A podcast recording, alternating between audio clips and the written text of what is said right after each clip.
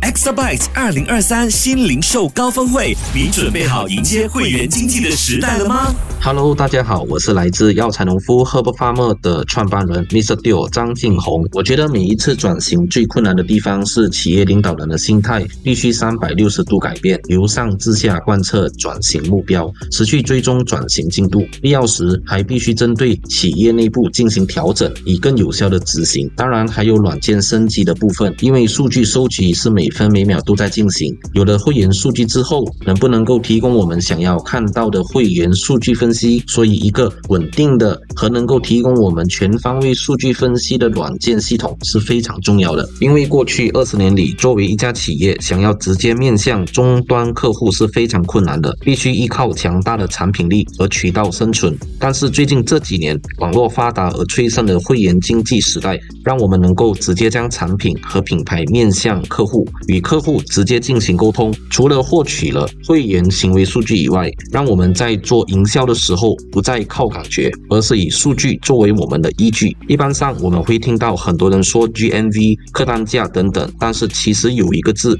非常的重要，那就是 LTV，客户终身价值，也就是俗称的 Lifetime Value。例如一个总累计消费金额为一百块和一千块的客户。他的消费能力相差了十倍，那么自然所产生的业绩就增加了九倍。所以只有抓住客户，才能抓住未来。两者之间最大的区别在于，是一个拥有清晰且完整的会员数据，而传统的零售模式只是把产品卖出去即可，并没有清楚的记录会员的消费行为，所以导致了像是获客成本高、客户终身价值低、广告成效低以及复购率低的问题。在我们药材农夫经营会员的时候，很明显看到了刚才所提到的这些问题得到了改善以外，最重要的是我们在不到六个月的时间，新注册的总会员数量已经超越了过去我们五年的总会员人数，而且拥有了全渠道的数据，让我们能够在每一次的这个营销活动越做越好。